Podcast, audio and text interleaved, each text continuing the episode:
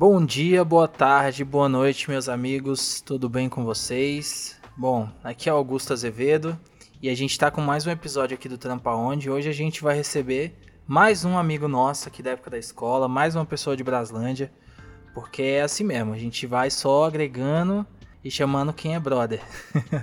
e a Ellen é professora de enfermagem e mestre em saúde coletiva, então ela tá aqui pra gente bater um papo e entender melhor como funciona essa área. E aí, pessoal, tudo bom? Eu sou o Nilson e é o que o Augusto falou, mais uma pessoa de Braslândia, mais uma amiga nossa. E é um papo que eu acho que vai ter bastante relevância, né? É, dentro do, dos tempos que a gente está tá vivendo aí desses últimos dois anos. E é isso, estou curioso para conversar um pouco com ela e pode se apresentar. Boa noite, gente, ou boa tarde ou bom dia. É, eu sou a Ellen, ela é Fernanda. É, como os meninos disseram, a gente se conhece de Braslândia, mas atualmente eu moro em Planaltina, os extremos. E eu fiquei muito feliz com o convite para falar um pouquinho dessa profissão que é tão importante, tão relevante, tanto na área da saúde quanto na área da educação. É, então a gente vai começar já já virou de praxe, né? Não tem como fugir dessa, mas como que foi assim? Você saindo do ensino médio, você já sabia que você queria estudar enfermagem? Você tentou alguma outra coisa antes? O que que te despertou assim para essa área? Então, eu escolhi a enfermagem como a primeira opção, assim. Eu entrei no ensino médio e não tinha assim nada muito definido na minha cabeça sobre pronto, que, que área que eu vou atuar. E aí durante o ensino médio a minha mãe, ela começou a fazer enfermagem e assim, pelo menos depois de muito tempo, né, agora mais velha, eu reconheço que eu acho que a minha aproximação assim com a profissão foi por conta dela. E aí eu ajudava ela a fazer os trabalhos da faculdade, ia na faculdade às vezes com ela. E aí eu conheci a enfermagem. E aí quando chegou a época do vestibular, eu falei assim, pronto, é enfermagem. E aí as minhas opções do vestibular da UNB, da ESC, todas foram enfermagem, foi a minha primeira escolha. Nunca pensei em fazer outra coisa não. E tipo, quando, quando você entrou, você. É, você acabou de falar que teve uma certa vivência até de faculdade, né? Por estar ali no dia a dia com a tua mãe. Mas teve alguma coisa que te. ou te decepcionou, ou você achou que seria um pouco diferente? Algum momento você se arrependeu dessa escolha inicial assim ou foi tranquilo para você? É quase como se eu tivesse nascido a própria Florence Nightingale, né? Assim, porque não vou mentir, a faculdade inteira não foi fácil, assim. Eu acho que nunca não existe uma faculdade que é um processo totalmente romântico. Tudo ali tem as suas uhum. dificuldades. E aí, principalmente pela instituição que eu escolhi fazer. E aí, pelo modelo de ensino deles, assim, é tudo muito diferente. Então, na época da faculdade, eu me desgastei bastante. Assim, eu me doei muito nesse processo. Mas eu acho que em nenhum instante, em nenhum momento do meu curso, eu disse assim: ah, não era o curso que eu queria. Ah, eu vou desistir uhum. disso aqui. Então, assim, nunca teve essa fase, assim. É por isso que eu falo assim, foi uma escolha que veio de certa modo, de certo modo por um acaso, mas foi uma escolha extremamente certeira, porque eu sempre gostei muito de estudar aquilo ali. E em todas as áreas da enfermagem, assim, não tem uma que você diga assim, ah, eu, eu não gosto dessa área da enfermagem de jeito nenhum, eu jamais trabalharia ali. Não existe isso, assim. É, e, e, assim, eu tenho contato com algumas pessoas da área, né, né mais a, as técnicas, né, técnicas de enfermagem, e eu vejo que ainda é um. Eu não sei a questão da enfermagem em si, né? É, que é a, faculdade e tudo. É, eu vejo que ela é um pouco desvalorizada na questão do trabalho. É, você enxerga ela assim também? Você que viveu, vive a área. É, Totalmente. É, porque assim, parece assim. É, parece que, tipo assim, é sempre. O médico é super importante. O segundo escalão da saúde. A enfermeira né? que carrega tudo nas costas. Eu tenho essa, essa visão. Então, essa visão que você traz é uma visão bem realista, né? Atualmente eu estou trabalhando em uma pesquisa que faz esse. É uma, é uma pesquisa sobre o estado da enfermagem no Brasil. E aí a gente estava discutindo, inclusive, essas últimas semanas sobre isso, assim. Primeiro você tocou um assunto que eu acho extremamente a gente falar, né? Porque a gente tem a categoria enfermagem. Mas dentro da categoria enfermagem, e aí muitas pessoas não compreendem essa di diferença, assim. A gente tem os enfermeiros, que seriam as pessoas da área da enfermagem com nível superior.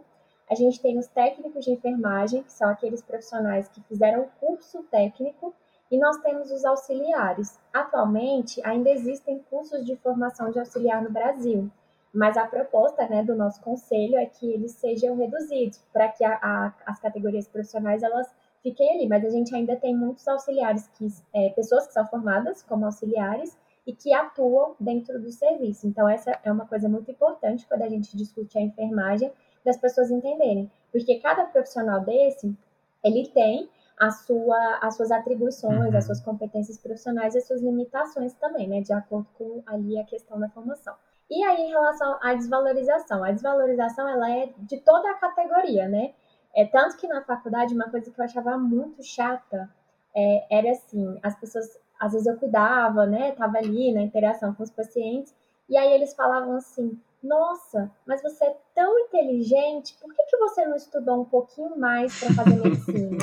Então, gente, foda, juro foda. por Deus, eu já ouvi, e não foi só eu, todos os meus amigos de faculdade têm alguma história que se resume a essa frase da pessoa dizer isso pra gente, né? Você olha pra cara da pessoa e fica pensando assim, nossa, mas e bom senso, né? Uhum. Mas assim, e aí assim, o que eu sempre respondi era, não, mas eu estudei, eu estudo muito, porque eu escolhi ser enfermeira. E para você ser enfermeira, você tem que estudar muito.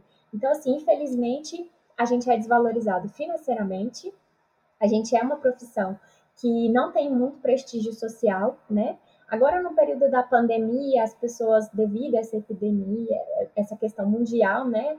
E tudo mais, é, eu acho que elas começaram a enxergar mais a relevância dos profissionais de certo modo, eu acho que não são todos os profissionais de saúde que são desvalorizados, a gente sabe muito bem disso, que muitos são muito valorizados no mercado. Uhum. E aí, infelizmente, também acho que essa desvalorização, ela parte disso, assim, porque a saúde, é, cada vez mais a gente tem observado que ela tem se tornado um mercado, né? E aí, Sim. por essa coisa da mercadorização da saúde, algumas profissões, elas são mais valorizadas em detrimento de outras, assim. Então essa desvalorização assim faz parte assim. E aí ainda e aí eu falo assim, gente, não bastava o ser humano ir lá escolher a enfermagem, ela tinha que escolher ser o quê? Professora na área, porque aí junta duas uhum. profissões uhum. que são extremamente desvalorizadas no nosso país e completo assim. Mas você consegue, sei lá, você acha que essa esse novo olhar que as pessoas tiveram assim com a questão da pandemia, elas podem refletir em algum tipo de mudança ou é só meramente é ocasional, sacou? Tipo, é porque a gente tá nessa agora e é isso. Tem algum trabalho sendo feito, assim, pela, sei lá, pela, pelo conselho de, de enfermagem ou não? Então, agora em 2020 foi publicado pelo, pela Organização Mundial da Saúde um relatório global sobre a situação da enfermagem, né? Quando a gente discute essa questão, e aí eu acho que o podcast de, você, de vocês é muito interessante e trazer esse olhar para a enfermagem também, porque quando a gente discute essa parte do mercado de trabalho da enfermagem, é uma discussão que não é tão ampla, mesmo para quem é da área, eu acho que não se discute muito isso, assim, porque muitas pessoas têm uma visão mais limitada de que a enfermagem ela atua apenas dentro do hospital, né? Ou no caso aqui de Brasília, onde a gente tem uma, um sistema de saúde mais consolidado, as pessoas acham assim, olha, ou a pessoa vai trabalhar no hospital, na rede privada, ou ela vai trabalhar atuando ali nas unidades públicas. Aí vão ter, aí elas acabam incluindo um pouco essa coisa do, do posto de saúde, né, da unidade básica e tudo mais. Então, assim, essa visão de mercado de trabalho enfermeiro, ela é limitada. E agora com a pandemia, é, começou-se a ampliar um pouco mais essa discussão, porque quando aconteceu o boom se precisava muito de profissionais de todas as áreas de formação. Uhum. Então, assim, começou a ter uma chuva de editais para a contratação desses profissionais. E uma outra situação que a categoria da enfermagem enfrenta muito, não só a categoria, né, que isso é uma coisa muito da área da saúde, assim, mas são as duplas, triplas jornadas de trabalho. Uhum. No caso da enfermagem, muitos profissionais eles enfrentam essa, essa situação de mais de uma jornada pela questão salarial principalmente técnicos de enfermagem, acabam atuando com essa carga horária mais ampliada porque a remuneração não é adequada o suficiente né, para aquela pessoa e tudo mais. É, e aí, com essa ampliação desses editais e aí as pessoas discutindo, eu não posso dizer que será uma coisa momentânea ou que vai ser uma coisa que vai trazer repercussão. A gente tem pesquisas, é, muitas pesquisas que têm estudado o impacto da Covid-19 e aí, dentro da mais, da mais variada gama dos profissionais, assim, desde os médicos, enfermeiros, fisioterapeutas, enfim, todo mundo que estava envolvido ali no cuidado desse paciente, direto ou depois na recuperação. E aí, esses estudos, eles têm apontado, assim, essa, esse impacto que a Covid teve na saúde mental e física desses profissionais. Uhum. Então, assim, é, a divulgação dessa quantidade né, de pesquisas, é, a, a divulgação em massa pelas mídias também de como estava sendo a vida desses profissionais durante a, a Covid, de certa forma, ela trouxe um novo olhar para a sociedade, né? Uhum. Mas, infelizmente, a nossa sociedade, ela olha e aí, daí, beleza, depois de um tempo é como se ela esquecesse, assim. Ela esquece, então, é. Exatamente. Eu acho que dentro da comunidade científica, a gente já, assim, espera é, que nos próximos anos a gente vai continuar estudando e identificando, assim, o impacto da Covid-19. Agora, na sociedade em si, eu, eu, não sei se eu consigo dizer é, se esse olhar sobre os profissionais vai continuar ou se eles vão ser esquecidos, porque a gente tem visto, né, o relato de muitos profissionais é, que foram contratados nesses editais temporários para trabalhar, é, que não receberam pagamento, que tinham pagamento atrasado. Então, de certa forma, já começa aí, né, novamente, a desconsideração com esses profissionais que foram ali, arriscaram a sua vida, dos seus familiares, para cuidar da saúde da população quando ela precisava. É, e, e, assim, é, acaba que esse ponto que você falou é muito importante, né, de reconhecer o impacto que causou nos profissionais. Porque, assim, a gente tem a, a noticiado o que está causando com né, os familiares de, de todo mundo que perdeu, as pessoas e tudo mais. É, o que também é válido, lógico. Mas as pessoas que lidam com aquilo ali de, cara, ver as pessoas morrendo dia após dia, dia após dia, e não ter uma estrutura, não ter uma preparação mental para aquilo, saca? Porque foi muito rápido. E esse, esse, essa retaguarda, eu acho que é, é, mais um sinal que a enfermagem ela não é tão valorizada assim, socialmente falando, né? Então não é, não é apenas a questão da, da parte financeira, né? Eu atendi, é, eu, eu sou massoterapeuta hoje, eu atendi um, um cara que ele, ele é técnico de enfermagem e ele acompanhou a mãe dele no hospital. E aí isso causou um trauma muito forte nele. Ele começou a desenvolver crise de pânico porque ele já estava vendo gente morrendo todo dia, gente morrendo todo dia, e ele viu a mãe dele naquela situação, e aí ele falou que ele chegou no nível de ir para o trabalho e, tipo, fazer essa jornada dupla, tripla, e aí ele voltava de moto, ele fechava o olho na, ali na estrutural para ele ver se ele conseguia, tipo, acabar com aquele sofrimento dele. Então, assim, é um caso de milhões de casos, sacou? Que eu tive a, a oportunidade de acompanhar ele de perto. E é muito complicado lidar com essas coisas, assim. É. O lidar com a morte para o profissional de saúde é uma coisa muito difícil, né? É, existem muitas discussões sobre isso, muito mais aprofundadas. Eu não, eu não gosto muito de falar sobre essa parte, porque acho que existem outras pessoas que são muito mais especialistas, têm muito mais domínio para falar sobre isso, assim. Mas uhum. eu posso dizer que, da minha experiência assim, pessoal, o lidar com a morte de um paciente não é fácil. E isso traz impacto sim para o nosso emocional. Não tem como dizer que você separa, você fica abalado por algum tempo quando você vivencia isso, é porque você pensa que aquela pessoa é um ser humano, que era filho de alguém, esposo, amigo, querido, independente se a pessoa não fosse, se ela fosse um indigente, mas ela era uma pessoa e ela acabou de morrer. Então, assim, a gente tem é, essa coisa do abalo emocional. E ali, durante a Covid, essa coisa de você lidar não é com uma, por dia, a pessoa que lidava com uma morte, ela começou a lidar com 10, com 15, com 20 ou muito mais, assim. É numa semana, no, no prazo de um dia, de uma semana. E aí, justamente entre o que você falou, assim, porque os profissionais vivenciaram também uma situação de muitas vezes desabastecimento de recurso, né? Então não tinha material, às vezes não tinha uma EPI. E aí você estava vendo aquela pessoa ali morrendo e você fala assim, meu Deus, e agora? Eu, eu, eu saberia ajudar, mas eu não tenho um instrumento. Isso também é muito pesado né? O processo de é muito difícil para a equipe inteira, assim. Então, realmente esse impacto sobre todas as categorias profissionais ele é muito grande. E nos serviços de saúde a gente fala que a maior porcentagem de profissionais atuantes são da categoria enfermagem, uhum. é, seja técnico, auxiliar ou enfermeiro. Então, assim, são profissionais que realmente eles estiveram muito expostos a todos os tipos, assim, de sofrimentos durante esse período da pandemia, assim, não só, né, mas historicamente já vinha, e aí na pandemia a situação foi se tornando mais caótica. E você falou um pouquinho, assim, sobre é, o técnico de enfermagem, o, o, auxiliar de enfermagem e o enfermeiro. Como que se dá, assim, essa, essa diferença? Tipo, até onde um vai e o outro, sabe, toma rédea para continuar um trabalho ou para sei lá, para assumir outras coisas? Augusto fez a pergunta é, de um milhão de dólares, né? Porque eu pra você. Não, e eu acredito, inclusive, como a gente tem uma forma de trabalho muito precária, assim, no sistema capitalista, né? Que essas coisas começam a ficar muito nebulosas, né? É, é Mas eu quero saber, assim, em teoria. Não, mas tem primeiro. a prática também, a gente sabe assim. Mas eu vou dizer assim que a pergunta de um milhão de dólares, porque é uma pergunta que a sociedade inteira, né? Tipo assim, às vezes a pessoa fala, ela conhece um profissional da enfermagem e ela já presume que aquele profissional é enfermeiro. E ela fala assim, ah, mas eu conheço fulano, ele é enfermeiro. E ela nem sabe se aquele profissional realmente é um enfermeiro. E na faculdade, assim, eu posso dizer que a gente estuda, né? Porque a gente tem uma lei é, que rege a nossa profissão. E é, uma, e é nessa lei onde ela vem as atribuições e as competências de cada um dos profissionais, que eles podem exercer, é, que é a lei do exercício profissional. E aí, a gente estuda essa lei, mas a gente fica assim, gente, na prática, parece que é a mesma coisa, mas não é. E aí, graças a Deus, né, eu tive a oportunidade de trabalhar com os técnicos, né, quando eu saí da minha graduação, e aí eu fui trabalhar na docência. E aí foi onde eu realmente é, conheci mais sobre o técnico de enfermagem quanto profissional.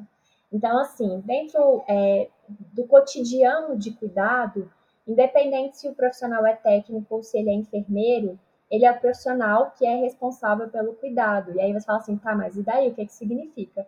Isso significa que cada profissional ele vai ter a sua atribuição. Tem aquele profissional que vai trabalhar com a parte do diagnóstico da doença, e nós da enfermagem tra trabalhamos com os diagnósticos e implementações do cuidado para aquele paciente. Uhum. E não somente na situação de adoecimento, mas a gente trabalha com a saúde do sujeito, né? E a saúde é muito mais do que somente a ausência da doença. Então, lá na prática do cotidiano, o enfermeiro, ele seria o profissional é, que, devido à sua formação, ele tem as funções é, de atividades, de executar procedimentos é, relacionados a todas as atribuições do técnico e mais algumas que são privativas do enfermeiro. Por exemplo, fazer diagnósticos é privativo do enfermeiro, é, fazer a prescrição de enfermagem é privativa do enfermeiro, fazer a supervisão da equipe, é, fazer a passagem de a realizar alguns procedimentos invasivos, tipo passagem de sonda, é, seja ela por qual via a gente vai fazer. E existem outros vários procedimentos que são privativos do enfermeiro. O técnico de enfermagem, ele tem, dentro dessa lei do exercício profissional, uma gama de atividades que são competência dele. Então, ele realiza todo o cuidado do paciente, assim, desde a satisfação das necessidades, às vezes, do paciente que precisa ali de banho, é, da alimentação, administração de medicamentos. Ele vai fazer a implementação dessa prescrição de cuidados do enfermeiro, sejam cuidados relacionados à mobilidade do paciente e tudo mais. Então, assim, e ainda existem situações que elas caem um pouco no que você falou, né? De que devido à restrição e ausência, o profissional técnico ele acaba executando muita coisa, assim, né? E é muito discutido isso, assim, que algumas vezes isso acontece sem supervisão, que é uma coisa muito séria, né? Que seria uma coisa também legal, né? Sim. Mas enfim, né? Não adentrando muito nessa parte, mas assim, ele realiza uma quantidade de cuidados. Então, o que você vai imaginar é quando você entra em uma unidade, aí, por exemplo, lá na atenção básica, né, para a gente não ficar muito só centrado nas unidades hospitalares, mas na atenção básica, o que é privativo do enfermeiro? Realizar as consultas, realizar curativos de maior complexidade nas unidades de saúde. O técnico de enfermagem, você encontra ele na sala de vacina, na sala de acolhimento, realizando ali a verificação de sinais, é, né, que inclui a pressão arterial e tudo mais. Ele faz o acolhimento e a classificação ali desse paciente. Então, assim, e também depende da área de atuação, né, porque cada setor tem as suas especificidades. Mas a diferença entre as atividades de cada um desses profissionais vem definida nessa legislação. A gente ia ficar aqui a noite inteira e eu ia descrever um milhão de coisas para vocês, não teria como. Não, então, isso aí é no papel. É. Na prática, é assim? Na prática, assim, a maior parte das situações, sim. Aham. Exi é, existem algumas unidades onde a gente vê um número extremamente restrito de enfermeiros, né? E aí o enfermeiro ele acaba recebendo muito mais pacientes para cuidar do que a legislação também permite. Então ele não consegue fazer todas as atividades que estão previstas. Então, por exemplo, existem na maior parte das unidades, essa prescrição e esse diagnóstico de enfermagem ele ainda não acontece. Uhum. Então, essa implementação de cuidado, ela acaba sendo muito mais o que o técnico está é, acostumado, que ele aprendeu o que ele tinha que fazer, do que de fato uma implementação de cuidado ali guiada por uma prescrição do enfermeiro. Aí o enfermeiro ele acaba muitas vezes assumindo um papel muito gerencial, porque a profissão é, do enfermeiro ela tem muito essa característica da administração gestão dos serviços. É, a gente também tem muitos estudos que discutem sobre isso. Independente do setor que a gente está, acaba que é atribuída essa função é, de administração de todo o processo de cuidar. Então, tudo que tem que resolver, ah, tem um exame, a equipe de enfermagem que marca, que acompanha. Hum, ah, a gente entendi. precisa a, a organizar o setor, abastecer o setor. A gente é o severino, a gente faz de um pouco de um tudo, assim. E aí, por assumir muitas vezes essas funções mais administrativas e gerenciais, acaba que o enfermeiro ele deixa um pouco de lado essa questão assistencial é, de cuidado né, ao paciente mesmo. Aí acaba ficando mais com o técnico, né? Isso, aí ele vai acompanhar mais aquele paciente mais de perto. É, assim. É, eu ia até perguntar sobre isso, né? Essa questão que eu, eu via muito, né? Quando eu estava utilizando serviço particular, com plano de saúde e tudo, eu via sempre que a equipe tinha um enfermeiro que estava supervisionando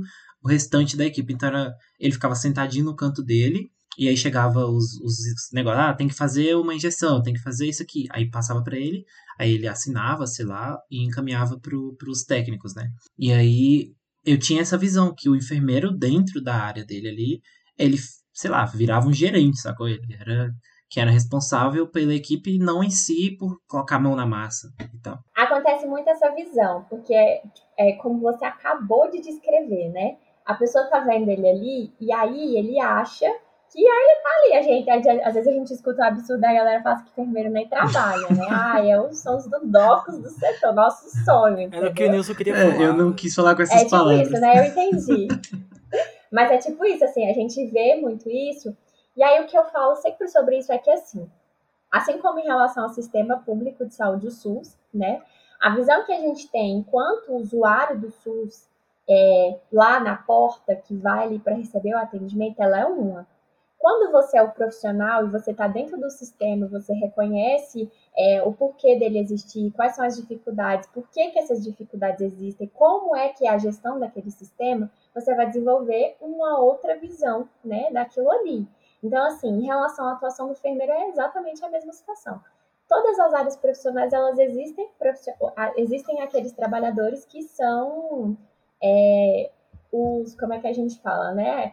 Não é enganadores, mas enrolão, aquela pessoa enrolada. E sim, toda profissão vai ter, incluindo a enfermagem. E aí esse profissional, ele vai, acaba que ele pode sim fazer isso, assim, deixar que o técnico, inclusive, assuma atividades que pertençam a ele, assim. Mas eu posso dizer, assim, que da maior parte, quase uma totalidade dos enfermeiros, assim, vamos falar totalidade porque eu acho que é muita pretensão, assim, mas eu, os profissionais que eu conheço, que participaram de toda a minha formação e meus colegas de profissão, né, que formaram em outras turmas também, e os que trabalham comigo e que eu vou reconhecendo no meu cotidiano de prática, são profissionais extremamente dedicados e eles fazem muita coisa no sistema de saúde. É, ele não vai estar é, tanto tempo do lado do paciente, assim como o técnico de uhum. enfermagem, até porque é, o técnico ele vai estar ali com um número menor de, de, de, pessoas e ainda assim o técnico nem consegue, coitado, fazer tá, todo o tempo que ele deveria com o paciente. Mas em relação a enfermeiro,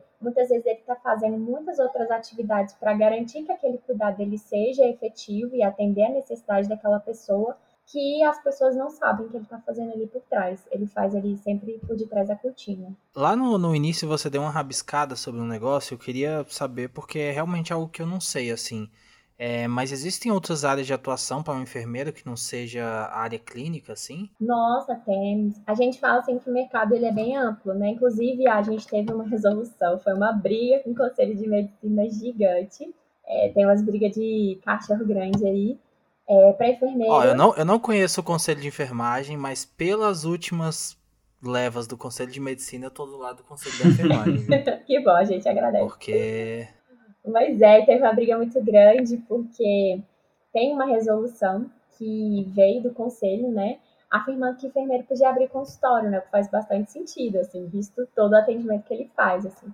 Então, assim, a gente tem uma área de atuação grande, o profissional enfermeiro ele pode trabalhar tanto com assistência em todos os níveis de cuidado, seja ele hospitalar, é, aí dentro do hospitalar a gente tem os hospitais é, secundários, né, os de alta tecnologia terciários, dentro das unidades básicas de saúde, onde esse profissional ele é um profissional extremamente assim referência assim dentro da atenção básica, o inclusive para fazer avaliação, prescrição, assim, o dentro da atenção básica, o profissional enfermeiro ele tem muita, a gente me fugiu a palavra agora, mas é liberdade, independência, sabe? Ele é muito mais independente, ele é muito mais protagonista do seu processo de trabalho. Então, assim, isso aqui no Brasil e em muitos outros países onde já se discute a questão da enfermagem é, com práticas avançadas. O Brasil ainda está um pouco atrasado aí nessas discussões, assim, dada a relevância desse profissional para atender é, essa, as populações. O profissional enfermeiro, ele também pode atuar como pesquisador,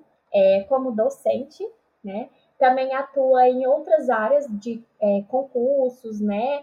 É, dentro de empresas, a gente tem a enfermagem aí é, com a segurança do trabalho, a gente tem enfermeiros obstetras, que eles trabalham com, fazem um trabalho de parto humanizado, assim, é, inclusive fora do ambiente hospitalar, assim, magnífico, assim, a gente vê que em Brasília a gente já tem algumas empresas de enfermeiros obstetras aí nessa atuação.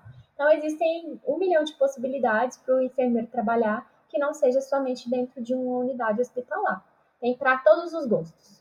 É, eu, eu ia até, aproveitando esse gancho, é, mencionar que eu só descobri isso recentemente, porque a minha cunhada, ela mencionou que estava querendo se especializar na enfermagem obstetra. E aí eu, tipo, não fazia uhum. ideia de que era possível, que era competência, né? Porque assim, e ela ainda é técnica, uhum. eu já não sei se ela tá pulando etapa, né? E. e... É, ela vai ter que ser, fazer enfermagem, é, aí, porque pra ser enfermeira. E aí tem a parte da doula também, que eu conheço uma, uma, uma que ela é doula. E aí ambas essas duas áreas de, de, de preparação e tal, ela é específica da enfermagem ou o técnico também pode fazer? Então, em relação à doula, qualquer pessoa pode fazer o curso de doula. Uhum. Inclusive quem não é profissional da saúde, ah, não sim. tem entendimento. Você faz o curso de doula porque a doula ela tem uma outra função durante o trabalho de parto. Uhum. Né? Ela vai prestar um apoio psicológico, ela vai ajudar realizando as medidas não farmacológicas para redução da dor ela trabalha muito mais uma questão da humanização. Existem em outros países também as parteiras. Aí elas fazem o parto e elas não são enfermeiras. Mas aqui no Brasil, né, justamente por essa pressão de algumas categorias, né, a gente não tem parteira, né? Isso foi retirado da nossa sociedade. Então, as profissões elas são muito dessa coisa da construção social também. Em relação à especialização que você perguntou, e aí é interessante comentar. Dentro da enferma, dentro da medicina, né, a galera faz os programas de residência. E dentro da enfermagem, a gente começou um pouco depois, mas a gente tem os programas de residência multiprofissional. A gente tem a possibilidade de fazer especializações e algumas é, acontecem, é, tipo, são pagas, né? São empresas privadas que oferecem, geralmente são especializações ali é, que são mais restritas ao campo teórico. No, no programa de residência, ele foi um, é um programa, uma política do Ministério da Saúde, é, que é a formação em serviço. Então, esse profissional que ele entra no programa de residência, ele tem uma carga horária de 60 horas semanais e ele vai fazer toda a especialização ali dentro daquela unidade de trabalho. Então, a gente tem zilhões de possibilidades. Tem a residência em urgência e emergência, unidade de tratamento intensivo, é, enfermagem em obstetrícia, é, tratamentos paliativos e oncológicos, pediatria, é, clínica cirúrgica, centro cirúrgico, CME, enfim, muitas especialidades. E aí, é, aqui, no, aqui em Brasília, a gente tem a residência pela SES-DF, é uma prova anual e a pessoa participa do processo seletivo. E aí, assim, em relação à sua pergunta, né, da sua conhecida, para ela cursar a especialização em obstetrícia, ela precisa fazer a enfermagem. Mas existe algumas especializações que o curso técnico de enfermagem ele pode fazer. Uhum. Inclusive, na instituição que eu trabalho, a gente oferece é, o que chama de pós-técnico. O pós-tec, aí tem algumas especialidades definidas pelo Ministério da Educação. Por exemplo, lá a gente oferece de urgência e emergência e instrumentação cirúrgica. Então, existem alguns campos que o técnico também faz especialização. Uhum. E aí ele trabalha como especialista. Nossa, ok. Voltando aqui também agora um pouco, uh, eu queria falar uma coisa, talvez pode ser um pouco polêmica, sei lá. Mas, tipo assim, uh, o fato de, de hoje a gente ter subdivisões da enfermagem, como você falou, de técnicos e de auxiliares, né? Enfim, isso chegou a algum momento a desvalorizar o trabalho de, da enfermagem, assim? Sei lá, foi algo que em algum momento deu alguma rusga, assim, sei lá? Então. Ou é tranquilo? Tranquilo não cai nada, né, gente? Mas enfim. essa categorização da profissão, ela está relacionada muito com a história da enfermagem, né? E principalmente aqui dentro do Brasil. Porque existem países onde não existe essa separação é, de categorias dentro da enfermagem. É só, é só o enfermeiro, né? Enfermeira. Não existe a, essa é, específico do técnico. Então, e cada país é um cenário diferente. E tudo isso está muito relacionado com a construção histórica da profissão daquele local. Então, assim, a enfermagem, é, lá nos seus primórdios aqui no Brasil, inicialmente ela era executada por pessoas que não tinham uma formação profissional para atuar na, na área, né? Então, a história dos serviços de saúde está muito relacionada com isso, assim, uma falta de profissionalização. Isso vai acontecendo ao longo do tempo. Até porque isso também está relacionado com a construção histórica do nosso sistema de saúde também. E aí é um outro, uma outra situação que a gente fala sobre isso. Mas aí, como a gente inicialmente não tinha essa profissionalização, ao longo do tempo é como se fosse se construindo. Então, era tipo assim, ah, nos primórdios, então vamos começar ali com a profissionalização e aí quem já trabalhava naquela área era convidado a se profissionalizar. E aí com isso foram meio que se criando essas categorias assim dentro da enfermagem, né? Então por isso que eu falei para vocês assim, igual é, antes do auxiliar existia o atendente de enfermagem. E aí esse atendente eram essas pessoas com nível assim fundamental que atuavam nos cuidados. E aí quando é, foram criando é, os programas, as escolas de formação dos enfermeiros, é, é, o Corém, é o Conselho, o Corém não, qual foi? O Conselho Federal, ele extinguiu a categoria dos atendentes. Então, não existe mais atendente de enfermagem, mas ainda existe o auxiliar, o técnico e o enfermeiro. E assim, acredita-se que ao longo dos anos, provavelmente daqui a muito tempo, talvez exista só o enfermeiro e o técnico de enfermagem. Aí deixe de existir o auxiliar, né? Porque, por exemplo, nas escolas públicas de formação técnica, de formação do nível médio, é aqui de Brasília, por exemplo, a gente só tem a formação do técnico. Não existe mais a oferta do curso do auxiliar. Mas existem algumas escolas particulares que quando você vê no anúncio aparece lá, formação de técnico e auxiliar. E a gente até fica se perguntando por quê, né? Porque a pessoa vai ser contratada como técnico, então a formação dela é como técnico de enfermagem. Então, assim, dentro é, do contexto da enfermagem, é, existem conflitos, assim, mas são conflitos que são estabelecidos mesmo pelas relações de trabalho em equipe e tudo mais, assim. Eu não vejo uma briga interna que fale assim, ah, porque o enfermeiro é mais importante que o técnico, ah, o técnico é mais relevante, ele trabalha mais. Não, assim, existem essas pequenas discussões, mas são ruídos entre pessoas, assim, porque são opiniões que elas têm mas é, dentro da categoria, e aí quem trabalha com a enfermagem, acredito que vai desenvolvendo isso depois de algum tempo de profissão, para entender que cada um vai ter o seu espaço de trabalho e que todos eles são relevantes ali para o cuidado daquela pessoa. Não, realmente faz todo sentido agora sabendo da história do, do porquê disso, né? Porque na minha cabeça, assim, é, existia a enfermagem e depois surgiram os técnicos. E aí talvez se tivesse se desenvolvido dessa forma, poderia ter alguma resistência. Mas como elas meio que foram evoluindo juntas, assim, né? Isso. Então realmente não faz sentido, né? Não. Não, entendi. Mas é porque eu não, não sabia, então era uma coisa que veio na minha cabeça, assim, agora. Porque quando eu me formei em design, uma coisa que era muito forte, assim, era os profissionais que não, que não eram profissionais e cobravam mais barato, sacou? Uhum. E aí é sempre uma questão, tipo assim, Pô, você pode contratar um profissional, vai ser mais caro, ou você pode contratar qualquer pessoa que vai fazer um negócio ali para você, vai servir e vai ser muito mais barato. Então, sei lá, eu tentei meio que equilibrar essas duas questões assim, achei que poderia ser algo parecido, mas existe a diferença, é, existem as diferenças salariais sim entre a categoria, uhum. mas a diferença salarial está relacionada à questão do tempo de formação, né? E que o enfermeiro vai ser a nível superior, são de 4 a 5 anos de formação. Aí está relacionado com a questão de investimento e tudo mais. E o nível médio ele vai ter um salário que ele é menor do que o do enfermeiro, e a, mas isso, essa questão é, salarial ela é estabelecida aí pela, por uma questão social mesmo, né? De, de diferença de tempo de formação para cada categoria. Mas de relevância dentro do cuidado, eu acredito assim, se, é muito bem estabelecido para quem trabalha na saúde entender que ambos são extremamente relevantes para o andar da carruagem ali dentro.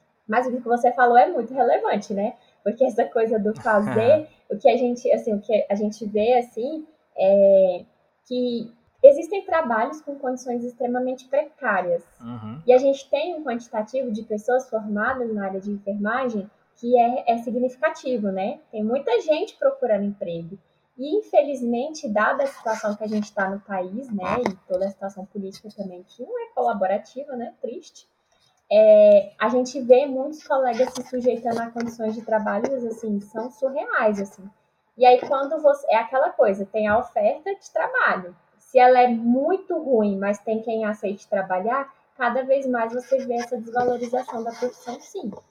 Isso aí é e triste. cada vez mais a gente vai perdendo regulação, né? Vai é. ficando cada vez pior, né?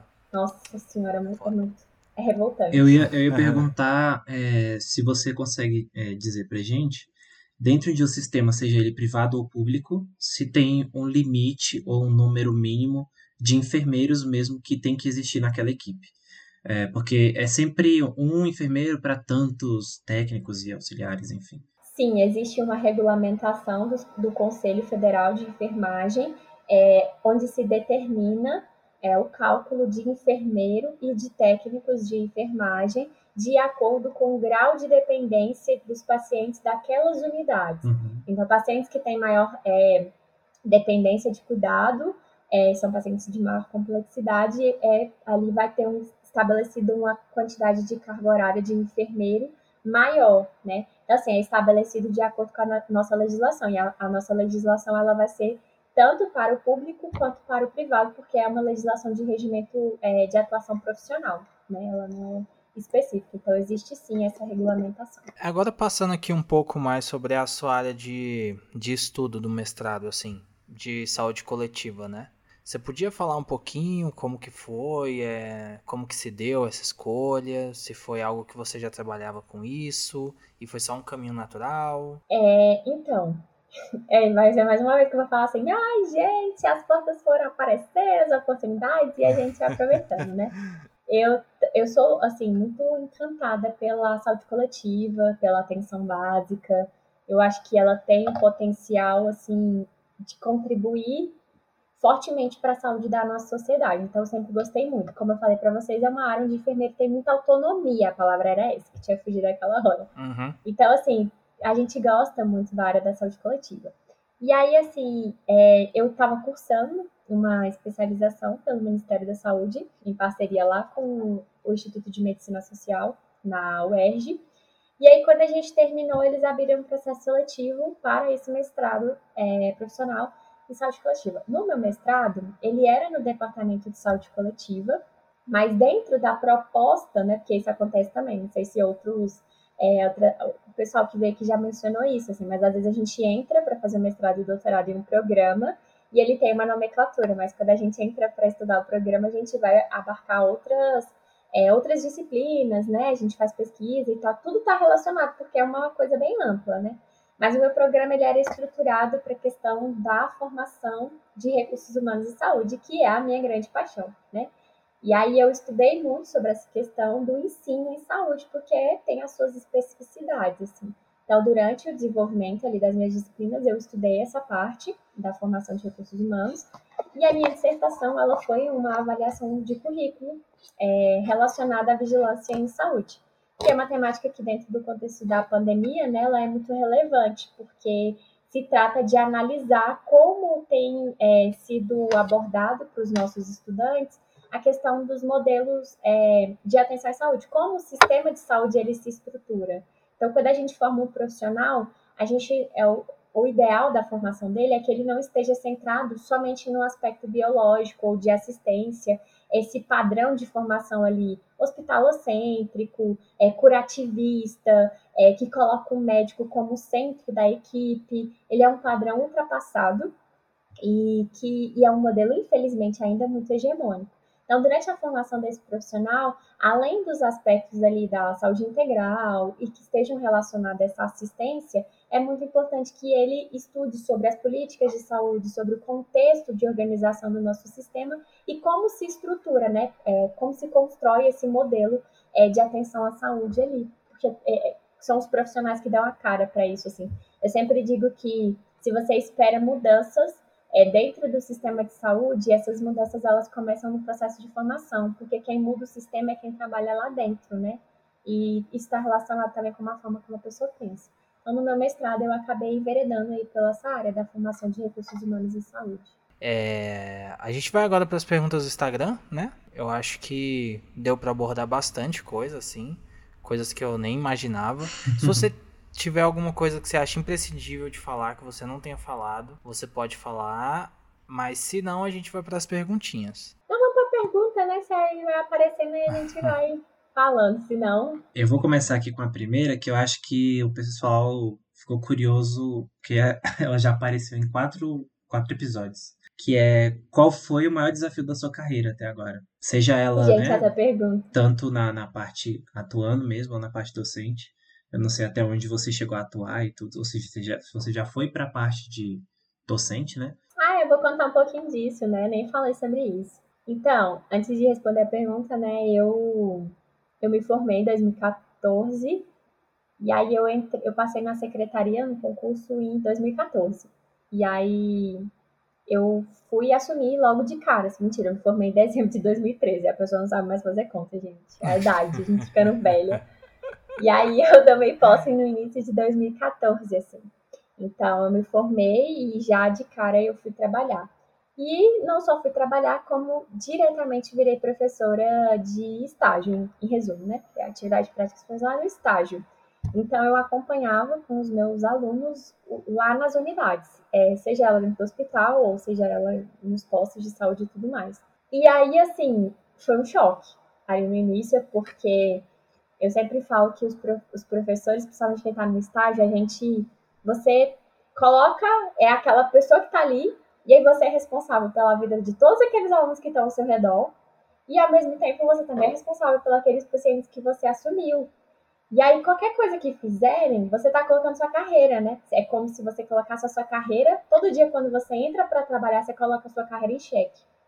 E a gente sabe isso é uma coisa bem assim, esgotante. Tinha dias que eu saía do trabalho e falava assim, meu Deus, parece que passou um caminhão nas minhas costas. Meu senhor, eu saio esgotada, assim. Mas, ao mesmo tempo, gente, assim, a docência é uma paixão, assim. É, eu acho que você entrar em contato com a história de vida das pessoas e você se permitir ter uma troca, sabe? Você saber por que, que é relevante aquela, as pessoas estarem fazendo aquele curso, como é que ele representa uma mudança de vida para aquelas pessoas, isso não tem preço, assim. Então, para todos esses, já vai fazer quase 10 anos que eu atuo como docente, e para todos esses anos eu sempre tenho uma história é, com os meus alunos que, que me transformou. Então, eles sempre me transformam de alguma forma. Mas, como desafio, é, quando a gente é docente, e aí eu não sei se as outras pessoas não estão ouvindo esse podcast, elas vão pensar isso. Quando você é professor na área da saúde, você vive, de certa forma, em um limbo. Eu falo que é como se. Sabe aquele filme do labirinto do fauno e eu tô lá perdida naquele labirinto. Por quê? É, as pessoas, ela, quando você conversa, só assim, ah, sou formada em enfermagem. Automaticamente, o que, que você pensa? Que eu trabalho em um hospital. Então, Sim, ou eu sou enfermeira. uma enfermeira assistencial, né? Ou eu não sou ninguém. E aí, assim, às vezes a pessoa vai conversar comigo, e aí quando eu falo que eu sou professora na área, parece que morre um brilho, assim, sabe? Se apaga um brilho no olhar dela, e eu falo assim, tá, gente, mas a docência, ela é uma Traidora carreira. da profissão, né? Pois Traidora é. da profissão. Ela, ela é uma, tem uma carreira, né? Só que isso é uma Sim. construção, assim. A gente fala muito de, de que no Brasil é muito frágil a construção da identidade do profissional enquanto docente, principalmente na saúde. Então, eu tenho vários colegas que eles estão lá na escola e que parece que a escola, de certa forma, ela é um bico. Porque quando a pessoa passa um concurso assistencial, ela fala tchau, beijos, fui e nunca mais volto. Ou ela continua na escola, mas a escola nunca é uma prioridade. E a gente vê todo esse impacto dessa, é, dessa falta de ligação e de identificação. E muitas vezes, quando você pergunta para essa pessoa assim, o que, que você é? Ela fala assim, ah, eu sou enfermeiro. Mas ali dentro você não é enfermeiro naquele momento. Você é professor de enfermagem. Isso é muito relevante de se entender. Porque enquanto professor, você vai buscar se especializar e melhorar e se aprimorar para você ser docente, né? Porque existem as questões relacionadas ao modo de ensinar. Ensinar não é só você transmitir o seu conhecimento, não é só eu chegar aqui e ficar falando de um conteúdo. Existe todo um processo, né, toda uma questão didática para você ensinar. E aí as pessoas elas se profissionalizam muito mais na área assistencial. Então, o grande desafio para mim era entender isso, porque parecia que eu era desvalorizada, porque eu não era uma, uma especialista em alguma área assistencial, assim. E aí, como docente, eu tinha que atuar em todas as áreas. Então, eu tinha que ter conhecimento de todas as áreas, morria de estudar, e as pessoas olhavam pra mim e tratavam como se eu fosse usar ninguém, né? E eu ficava tipo, oi, beleza, valeu, mas eu tô aqui, uhum. né? Então, assim, eu acho que o grande desafio foi fazer essa transição. E aí hoje eu já consigo, quando alguém me pergunta, você é especialista em quê, querida? Eu falo, sou especialista em educação, em formação de Sim. recursos humanos e saúde. E essa é uma grande área e eu tenho que me aprofundar muito nisso. E tenho uma grande paixão por isso, assim, porque eu sei que tem uma grande contribuição. Então, assim, meu grande desafio foi transitar desse limbo de não saber no que, que eu era especialista, de não entender a minha relevância, para construir essa identidade, dizer, olha, minha carreira é docente, eu sou docente e sou especialista nessa área. Então, acho que esse foi o meu grande uhum. desafio. É, e é tão relevante quanto quem está ali no dia a dia, né? Porque sem uma pessoa como você, não vai existir mais pessoas como eles. Então, tipo assim, Exatamente. assim, é, é, desvalorizar uma pessoa que não, não faz sentido ser desvalorizada, né? Ai, que loucura. É, parece, é, esquece. Eu sempre pensei que é uma evolução meio que natural de qualquer profissão, o momento que você se torna um professor, sacou? É, sei lá, eu acho que é quando você atinge um nível assim de. Tanto de profissionalismo, quanto de conhecimento, quanto de humildade e solidariedade, sacou? Tipo, é a hora que você define o que você é chamado, o que dá na telha, que é quando você vai ensinar, sacou? Eu acho que é uma evolução muito natural de, das pessoas que realmente se dedicam. Não, é natural e nobre, né? Assim, Porque saca? Imaginar que você vai pegar é, todo o acúmulo de uma vida de, de atuação e transformar aquilo em ensinamentos é, é tipo você receber conselho do velho do bar, sacou? Que o cara viveu tanto uhum. que dá conselho. Não, logicamente, né? a importância é totalmente diferente, mas é uma pessoa que viveu várias coisas que ela vai te falar algumas outras coisas que você não ia ouvir, é, sei lá. É, exatamente. Mas isso que vocês estão falando é muito irrelevante, mas também é uma faca de dois gumes. Porque a gente discute que isso é um grande problema que a gente tem, inclusive, principalmente na área da saúde. Eu não estudo outras áreas para poder dizer, né? Mas assim, porque o que que acontece? As pessoas, elas vão lá e aí elas trabalham. Suponhamos, ah, ele era um enfermeiro que trabalhou na emergência durante, sei lá, muito tempo, né? E aí, quando ele, ele fala assim, ah, agora eu vou dar aula, tô precisando de uma grana extra, uh, vamos. Porque muitas pessoas, eles não vão pela vocação, né? Aí eles vão porque é uma, ah, eles consideram que é uma oportunidade de ganhar um dinheiro, tá? Convenhamos que a maior parte da realidade é essa. E aí, quando chega lá, essa pessoa, ela acha que o simples fato dela ter uma experiência naquela área de conhecimento, uhum. que aí no caso está sendo representada aqui pela urgência e emergência, é suficiente para ela chegar numa sala e aí ela vai falar sobre aquilo. Uhum. E aí é onde a gente discute a importância de a gente entender que a docência, é, como você, a gente falou aqui, ela é uma carreira. Então, assim, muitas vezes não é só a questão da sua experiência e da sua vivência assistencial, obviamente isso é extremamente importante, né? Porque aí está relacionado com o que você vai trabalhar com seu estudante, porque eu, particularmente, acho que nós somos resultado da nossa construção, né? Nós não somos seres que são caixinhas, e que você só deposita. Nós somos resultado de toda a experiência que a gente teve ao longo da nossa vida, toda. Então, assim, a experiência profissional vai contribuir, mas não dá para você achar que só isso vai ser relevante, uhum. ou que uhum. porque você atuou muito tempo em uma área, que você vai ser um puta professor naquela área. Também que eu falar essa palavra, mas... Não, com certeza. Você, não, pode falar. É, que você vai ser um puta profissional naquela... Ensinar aquela área, porque o ensinar é diferente. Então, assim, hoje, dentro da questão dos docentes, quem atua na área de ensino, a gente tem tentado levantar essa bandeira de discutir o ensino como uma carreira profissional. E aí até fazer um comentário, né, que tipo assim, a gente tem visto que foi aprovada a universidade aqui do Distrito Federal, não sei se vocês viram falar sobre isso. E aí, assim, tem saído várias matérias falando, né? Porque eles estão aí na fase de discussão de plano de carreira, para vocês verem como é desvalorizado essa questão da docência aqui. Uhum. É, nós vamos ter essa primeira universidade do DF. Uhum. E aí, assim, a priori, as notícias que têm saído do salário é que o salário inicial do professor, porque tem, eles parece que vão ter duas carreiras, de tutor e docente. O tutor, uhum. o salário inicial mil reais. Eu falei, gente, que que é isso? Meu Deus. E de professor, é. cinco mil reais.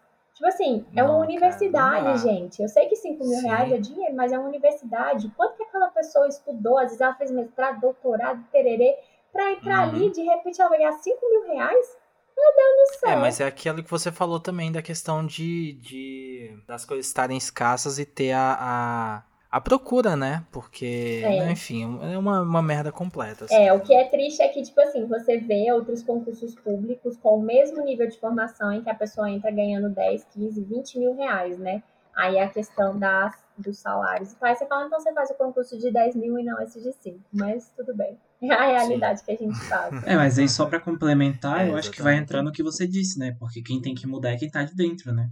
Então, você que está na área docente junto com seus colegas que você tem contato, sei lá, é vocês que têm que ter esse essa responsabilidade, essa mobilização, por, é, né? essa mobilização para fazer o olhar da sociedade em si mudar, né? E, e realmente é. valorizar. Porque assim, uhum. professor já é desvalorizado só por, por, por existir, né? Aí uhum. você vai imaginar, aí junta enfermeiro com professor, aí complica foi o que eu falei, né? Gostava de sofrer e falei assim: vou ali sofrer mais um pouquinho, vou escolher duas profissões.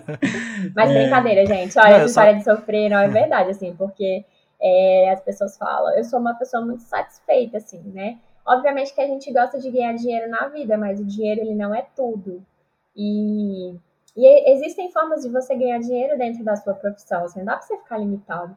Então, assim, eu brinco com essa história de sofrer, mas eu, eu me sinto muito feliz com a profissão que eu escolhi. Eu acho que traz muita alegria, muita experiência, muitas vivências assim, e que eu não teria se eu tivesse escolhido outra coisa. Então eu não me arrependo por nenhum instante é, não acho que. Eu acho que também parte de uma valorização pessoal, de você saber o motivo pelo qual você escolheu estar ali, né? Porque não dá pra você ficar só esperando o reconhecimento uhum. do outro, né? Você uhum. também tem que se reconhecer. Sim, claro. Então eu acho que é uma profissão que traz muita alegria, sim, assim. Senão fica parecendo, né? Que Deus me livre, ninguém vai querer escolher a enfermagem, é, gente, pelo amor de Deus. Judiado, né? Eu queria só dar um adendo que quando eu falei daquela parte, você falou da, do, do profissional também, e que eu tava falando de uma questão, né, ideal, assim, do que é um professor, né? Porque assim, ao meu ver, quando você se dispõe a isso, você tem que ter a responsabilidade e a delicadeza de, tipo assim, se sentir preparado. Se não comprometer é também, também né? tipo. É, exatamente, né? Porque você tá formando novos profissionais, né? Mas enfim. É isso. é só porque realmente ficou parecendo que eu tava falando, tipo, ah, qualquer pessoa vira professor aí, não sei o que e tal. Pô, você é desvalorizando assim. a pobre aqui no, no, no horário nobre, brincadeira. Eu, eu ia falar que acho que ela já leu as perguntas e tá disfarçando aí, porque. É, exatamente. A, a, tomando já isso que você falou, né, que, que você escolheu a enfermagem, mas você já até mencionou isso no início, que era se você pensou em fazer medicina e não enfermagem, mas Acho que já ficou não, bem gente, respondido. Nem todo mundo que fez enfermagem é um médico frustrado, pelo amor de Deus, parem de achar. Mas isso. existe esse rolê mesmo, assim? Existe, existe. Tipo de, sei existe. lá, ir pra enfermagem porque acha que é mais fácil, não vai precisar não estudar. Não é porque acha que é mais fácil, mas o que, que acontece? Muitas pessoas, elas tentam vestibular de medicina durante muito tempo, e aí, assim, quando elas não passam, elas, ah, eu quero uma coisa na área da saúde, vou fazer isso aqui. Aí elas vão, não só para enfermagem, né, mas elas também escolhem outras profissões da área da saúde para atuar. Então eu conheço várias pessoas, inclusive conheço uma pessoa que passou, ela fez a formação dela, é, quatro anos na enfermagem, e aí quando ela se formou, no ano em que ela se formou, ela passou na medicina, e lá foi ela cursar mais seis anos de medicina, eu falo dez anos só estudando. Então, assim, existem sim essas pessoas, e e é muito nítido, assim, porque às vezes a pessoa vai se encontrar naquela profissão, sim, mas às vezes ela vai ser um profissional frustrado. Mas, assim, existem essas pessoas, mas grande parte das pessoas que fizeram enfermagem são porque elas escolheram enfermagem, não porque elas é, são pessoas que são médicos frustrados, assim. E é até irritante às vezes, assim, porque eu me lembro que quando eu comecei a fazer enfermagem, eu tinha amigos, né, que é, ou estavam estudando para fazer medicina, ou já estavam cursando medicina. E alguns ficavam enchendo minha paciência. Ah, porque você ah, faz medicina. Eu falei, gente, faz medicina você, é você que quer. Eu não quero, eu quero fazer isso uhum. aqui. Então, assim, existe isso sim. É, eu lembro de ter ouvido essa, essa, essa conversa a seu respeito, porque a gente estudou na mesma sala e a gente sabe o quanto você era diferenciada, né? Tipo, o quanto uhum. você era acima da média total daquela turma e da escola, enfim. E aí acho que entra esse preconceito que ele vem sendo quebrado, né? Que é tipo assim, ah, você é tão inteligente, faz medicina, faz engenharia, faz direito, direito faz qualquer parada, porque você é muito inteligente. Tipo, eu fico imaginando se você escolhesse fazer letras, tá ligado? Tipo, ninguém, ia, é, ninguém ia falar mais contigo, sabe? Uhum. Tipo, eu falar, não, você tá louca? Sabe o que eu ser... fico pensando? Quando eu escuto falar isso, assim, aí eu fico pensando assim, uai, mas quer dizer então que a enfermagem não merece profissionais inteligentes? Gente, eu conheço profissionais que vocês. Ou qualquer outra área, Exatamente. né? Exatamente. Tipo... Então, assim, para você, para qualquer área de atuação que você escolher para sua vida, você justamente precisa ser bom, você precisa ser comprometido, você precisa se entregar para aquilo ali que está fazendo, porque aquela área merece. Não foi ela que te escolheu, uhum. foi, foi você que escolheu entrar ali. Então, assim, realmente, você sabe, né? Se você ouviu, tu imagina que eu não ouvi naquela época. E eu ouvia brincadeiras que eram pejorativas, assim, sabe? Tipo, ah, então você vai ser a minha serviçal. Eu falava, hum. Então, assim, é, é, pesado isso, assim, sabe? De. É, é tenso, assim. Eu, eu, eu, hoje eu respondo muito no bom humor, assim, mas não me abalo. Porque deu tudo certo, né? É, mas mesmo se eu tivesse idade, tipo, se eu tivesse ali desempregado, acho que era muito difícil, né? Mas, assim, mesmo se eu já desempregado, eu falo assim, escolhi, estudei o que eu queria, gostei de estudar, e não me arrependo da minha decisão, uhum. assim, não, assim. Mas é, é, é, foda essas brincadeiras, dá vontade de você mandar a pessoa para um lugar onde sol não bate, assim, né? Muito elegantemente dizendo. É, e só uma última pergunta, porque eu acho que ela é bastante relevante, é se o Brasil investe ou estuda o suficiente em saúde coletiva. Você que também atua Como é nessa é área de pesquisa. Se o Brasil ele investe ou estuda o suficiente em saúde coletiva. É, você é o da Brasil, área de, não... de pesquisa o também, Brasil... de estudo. o Brasil, o Brasil tá lascado. o Brasil ele não investe suficiente em nenhuma área de pesquisa, né, gente? Nesses últimos anos de governo. Então, se você essa pergunta, você tá de sacanagem com a minha cara, né? Mas tudo Ai, bem. Véio. O nosso país ele não investe suficiente em nenhuma área de pesquisa, assim. Isso é um fato, é a realidade. Tá fora, tá fora do Brasil, tá fora do Brasil. Tá. Exatamente, eu acho que ela tá. Você tá na Disney, velho. Só pode. Mas, inclusive, eu não sei se vocês têm reparado, mas no, nos últimos meses é, tem se divulgado na mídia muito insistentemente é, reportagens sobre a fuga de cérebros. Não sei se vocês já ouviram falar sobre uhum, isso. Sim. Mas, assim, isso já é um evento que se discute há muito tempo. Inclusive, existem muitas pesquisas na área de enfermagem sobre a migração profissional, né? Então, assim, também é um assunto que um dia, se quiser fazer um podcast sobre isso, dá só sobre isso, assim. Porque existe uma, é, uma migração, uma mobilidade desse profissional ao redor de todo mundo. E existem países, inclusive, que eles investem para trazer profissionais formados em outros países para o seu país, porque eles têm falta de enfermeiros. Então, assim, é, em relação a essa fuga de cérebro, a gente tem perdido muitos pesquisadores em todas as áreas, incluindo a saúde coletiva, nesses últimos anos no país, porque a pessoa não, não ela não recebe investimento, né? Pra... Inclusive, o pesquisador, Sim. ele também é uma carreira. As pessoas acham, por exemplo, que automaticamente para ser professor você já é pesquisador. E galera, não é assim, tá? Para você ser pesquisador, você vai é um outro mundo. Então, assim, aqui no Brasil, ser pesquisador não é considerado uma carreira, assim, praticamente, né? Ela tá ali junto, aliada a todas as carreiras, mas não recebe a valorização individual. Então, muitos desses profissionais eles têm migrado aqui do país para fora, assim. Mas nós temos muitas produções extremamente assim significativas, relevantes no contexto da saúde coletiva, assim, pelo histórico de construção dessa parte da saúde coletiva no Brasil. Então a gente tem sim muita pesquisa publicada. Nós temos uma das atenções primárias assim mais estabelecidas, assim. A gente tem muitos problemas, mas nossa atenção primária, assim, é referência mundial, galera, tá? Então, assim, tem muito estudo também publicado na área de APS, é, contando a experiência, trazendo discussões sobre os assuntos, assim. Então, apesar da falta de investimento, a gente tem muita produção, sim, nessa área. Acho que era mais essa questão, assim, né? Tipo, porque meio que na raça algumas coisas vão se desenvolvendo, né? É, Mesmo sem muito apoio, assim. exatamente. É... Acho que o Nilson mencionou que era a última, né? Então a gente vai agora para aquela partezinha das indicações. E você fique livre aí para falar sobre as suas três indicações. Se tiver alguma coisa que a gente queira pontuar e tal, a gente fala, mas geralmente a gente deixa esse espaço totalmente para você. Beleza. Então fica à vontade. Então, gente, eu trouxe a indicação de. Vocês pediram três, né? Mas como sou desobediente, eu trouxe quatro. É, Ah, claro. São é, séries, a, três delas são séries e uma é um filme. E aí a primeira, é, ela foi, ela tá na Netflix há pouco tempo, que é Made, não sei se vocês já viram, né? Que conta a história de uma mulher que Eu tô vendo com- agora, Gente, inclusive. sério, aquela série é a coisa mais maravilhosa do mundo, assim.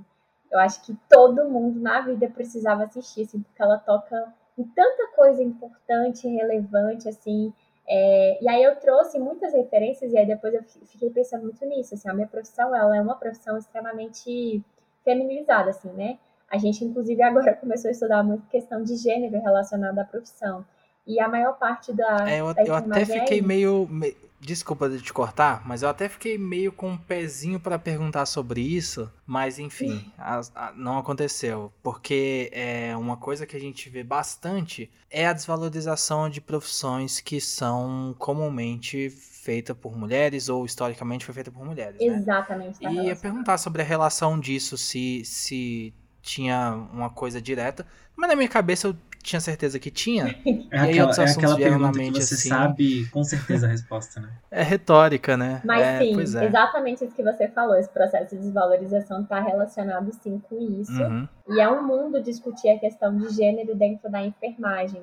Está relacionado à desvalorização, está relacionado ao assédio, que não é tão apontuado, mas sim acontece. Uhum. Então, assim, existem muitas questões. E aí eu percebi que nas indicações que eu fui fazendo, todas estavam muito relacionadas a essa questão é, do feminismo, da valorização da mulher e de tudo isso, assim. Então, a primeira é essa série do Netflix, assim, que ela é sensacional. É, abordar essa questão, né, da, da violência psicológica, que é algo, assim, pouco discutido, acho que pouco abordado. Então, assim, é uma série fantástica. Sobre a maternidade solo, é, e também a série aborda uma questão, eu juro que eu vou falar rápido, tá, gente? Mas enfim, é, Tá. que eu queria pontuar, porque eu acho que principalmente nesse governo que a gente está passando agora, é, que tem a nossa sociedade, ela, e isso vem dessa coisa do capitalismo, né? Essa sociedade extremamente individualista, é, que colocam os programas sociais de apoio às pessoas como se fosse uma esmola.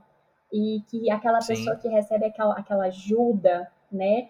é, fosse uma pessoa preguiçosa, é, uma pessoa que não busca oportunidade. Ela culpa todo o indivíduo sem considerar todo um contexto. E eu acho que a série ela aborda de um modo extremamente delicado o quanto, na verdade, os programas de assistência social são relevantes, né? E aí, nesse contexto que a gente está vivendo agora dessa crise econômica, é, dessa crescente de pessoas passando fome, eu acho que entender isso, trazer isso de forma tão sensível é uma coisa extremamente relevante, assim. E aí, principalmente num país onde a gente tem tantas mulheres que enfrentam a maternidade de forma solo, sozinhas, né? Então, assim, é uma série magnífica, maravilhosa, zero defeitos na vida, porque ela aborda esses e muitos outros assuntos, assim, que eu já chorei. Chorei um milhão de vezes assistindo aquela. Cada episódio era um turbilhão de lágrimas, assim, porque. E acho que quem é mãe, né, gente? É muito especial assistir aquilo ali. Ah, sim. É, a outra que eu trouxe é, é aquela 13 Razões Por Quê. E aí, especificamente, a primeira temporada.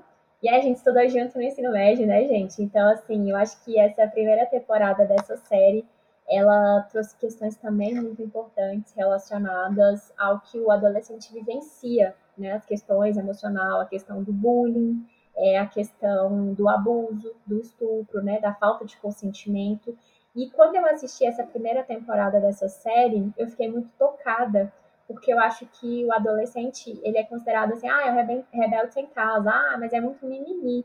E a série ela traz é, uma representação e mostra que naquele mundo onde os adolescentes vivenciam, não é o mimimi, não é o bullying, que tem questões muito sérias a serem abordadas. Então, eu fiquei muito tocada por essa série. Eu acho ela muito bacana. Eu acho que ela traz coisas assim maravilhosas. É, eu vi Mas essa. eu só assisti a primeira. É, eu vi essa primeira temporada também e eu acho que a gente, quando começa a amadurecer, envelhecer e perceber o que a gente fez, o que a gente recebeu também nessa, nessa nossa fase de escola, é que é, quem tá vendo é de um jeito, mas quem tá sentindo, ela é totalmente distorcida, né? Então, quando você ouve uma coisa, você, adolescente, sei lá, com todas as suas zero preocupações da vida adulta, né? E zero responsabilidade, só ir pra escola e, e a, as pessoas adultas tendem a olhar isso como um. Ah, você só precisa fazer isso, sacou? Você só tem que ir pra escola e não sei o quê. Mas nem acompanha de perto. Então, ver o. é, é, eu acho que ele retrata bastante, assim, essa parte de.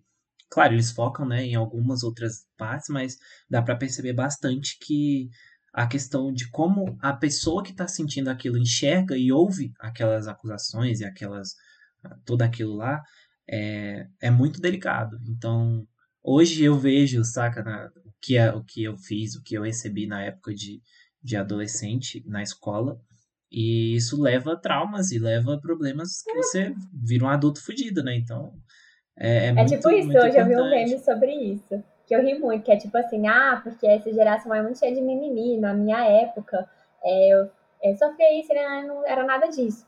Aí a resposta é, bom, tá, considerando seu egocentrismo, a sua agressividade e tudo mais, então acho que você tem traumas que Instabilidade, a sua reconhecer. emocional. Exatamente, então assim, eu acho que é Exatamente. exatamente isso que você colocou, assim, por isso que eu achei ela uma série extremamente relevante, assim, para você entender que independente da sua idade, você é um ser humano, né? E aí como as suas relações, elas vão te influenciar, independente da fase da vida que você tá passando. Então eu É, e eu lembro-. E eu lembro que na época que a série foi lançada, o- a questão do suicídio ela foi muito mais relevante do que a questão do estupro é, que, né, que acontece. Então, do assédio e tudo mais. E, e, assim, foi muito pontuado. Ah, o suicídio, o suicídio, o suicídio. Mas, tipo, a galera esqueceu tudo o que aconteceu antes pra resultar naquele, naquele ponto, né? Então, é, é realmente, Exatamente. a, a, gente é muito rápido hoje em dia na informação, até pra esquecer das coisas, né? É, gente, É então já fica a dica para quem está escutando que vai assistir, pelo amor de Deus, preste atenção em todo o contexto de todos os episódios para você não enxergar só o final, viu? Porque tem muita coisa envolvida. É, o outro é, é um filme da Netflix chamado Mox, Quando as Garotas Vão à Luta.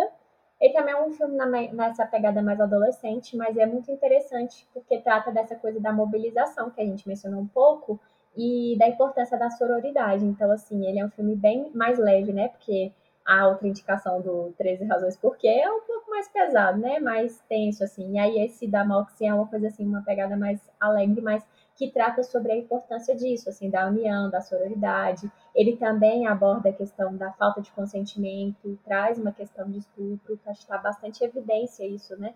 Espero que traga resultados para o futuro. É a, é a discussão, a Uhum. importância disso.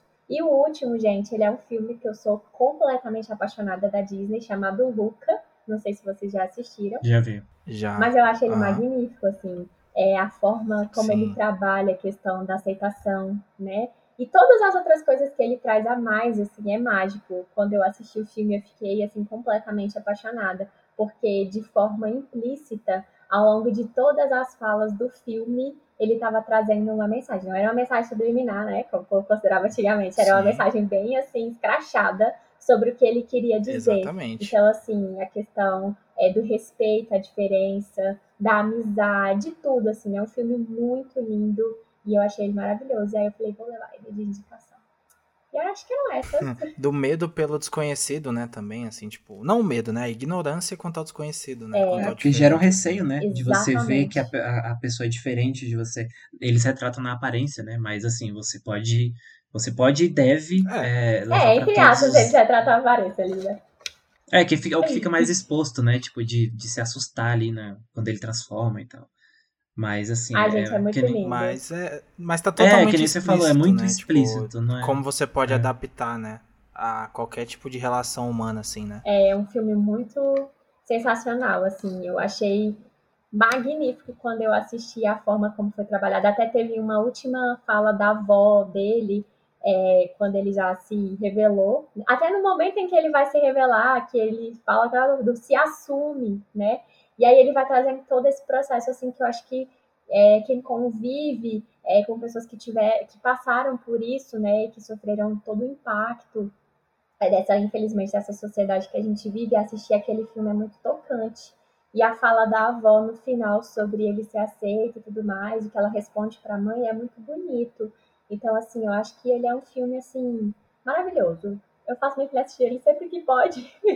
e até isso é pontual, né? Porque vem de uma pessoa que lá é mais velha, então né? É, é, geralmente é uma pessoa que tem a cabeça mais, mais presa, mais travada, e é totalmente é... contrário, né? Exatamente. Uhum. Até Ele é isso, é até isso é bem, bem embolado. Bem colocado. Né? Nossa, né? foi pensado. É tudo. engraçado que você foi. Engraçado você foi falando das indicações, e a cada uma eu ia pensando em uma coisa complementar, assim, para falar. Tipo, outras obras que, que levam isso, né? Acabou que eu esqueci um pouco, mas assim, é, se você assistiu é, 13 Reasons Why, você não viu, você gosta do tema, mas não se encaixou muito bem, tem Euforia da HBO, que é tipo assim, para mim é um primor artístico, principalmente de narrativa assim, e que retrata é, retrata também uma fase de adolescência. E lá fala um pouco mais sobre vício, sobre é, problemas psicológicos, sobre traumas de infância, enfim. E também é bem legal. E do Luca tem um mini documentário também na Disney Plus que principalmente para quem gosta de arte assim, desenvolvimento de narrativa, é interessante dar uma olhadinha também, que mostra eles fazem uma viagem para aquela cidadezinha assim, então é bem legal. Pra quem gostou do filme, né? Hum, vou procurar. Mostra, tipo, os locais reais, assim, que eles viram antes para poder se embasar, né? para desenhar e tal. Então é bem interessante. Das outras duas eu esqueci. é isso. Mas fica aí, seis indicações dessa vez, né? Cada vez mais, né? Bom, então Ellen, muito obrigado mesmo, assim, por você ter tirado um tempinho na tua agenda que deve ser muito corrida, imagino, pelas coisas que você falou aqui, que você tá, né, que você tá à frente. E quero agradecer também a todo mundo que parou um tempinho para ouvir a gente. É, eu sou Augusto Azevedo, minhas redes sociais Augusto com Silva, se você quiser seguir. E siga também o Trampa Onde no Instagram, no tem o canal do Telegram também, que a gente posta umas coisas lá. E é isso, muito obrigado, real, assim. Eu que agradeço, fiquei muito feliz com o convite de vocês. Acho que é muito bom a gente poder falar um pouquinho, né, da nossa profissão e tal, em um ambiente mais tranquilo, pessoas que a gente já conhece. Então, fiquei muito honrada com o convite. Espero ter, de certa forma, representado a galera da enfermagem, que é muita gente é, da melhor forma que eu poderia nesse momento. E também agradeço muito, assim. Enfim, acho que foi uma experiência muito boa, assim, gostei bastante. Eu espero que quem esteja escutando gostou também. Eu, eu hoje eu, né, eu pensei assim, até conversar com Augusto depois que a gente ficava brincando antes de fazer os 10 anos de ensino médio, que a gente ia reunir a galera, né? É, claro que, uhum. né, não vou mencionar não, mas tem muita gente que eu não faço questão de ver não, mas é, a gente ficava nessa brincadeira. E aí, com o podcast, a gente tá tendo Sim. a oportunidade de conversar com o pessoal. É verdade. Que a gente não conversa há muito tempo. E, tipo assim, eu não fazia ideia de como que tava a tua vida, de como que você era, sabe? Como que é a Ellen adulta. E, tipo, Cara, eu tô, eu tô é, muito orgulhoso, assim, de, tipo, ver tanto o seu posicionamento, sabe? Quanto o teu sucesso pessoal e, e profissional. E, e, é, e, tipo, cara, me deu uma felicidade, assim, de ver você bem, sacou? É, é como se não tivesse passado 10 anos, 11 anos, uhum. e a gente tá, tipo, tendo a conversa e, e, reconhecendo a mesma pessoa que a gente conheceu há muito tempo, sacou? Então isso é muito Verdade, também tive essa sensação. É, é, muito confortante. Então, cara, muito obrigado por ter topado, né? E, e é isso. O espaço vai estar sempre aberto enquanto ele existir. E. então é isso, gente. Obrigado para todo mundo que ouviu e até a próxima.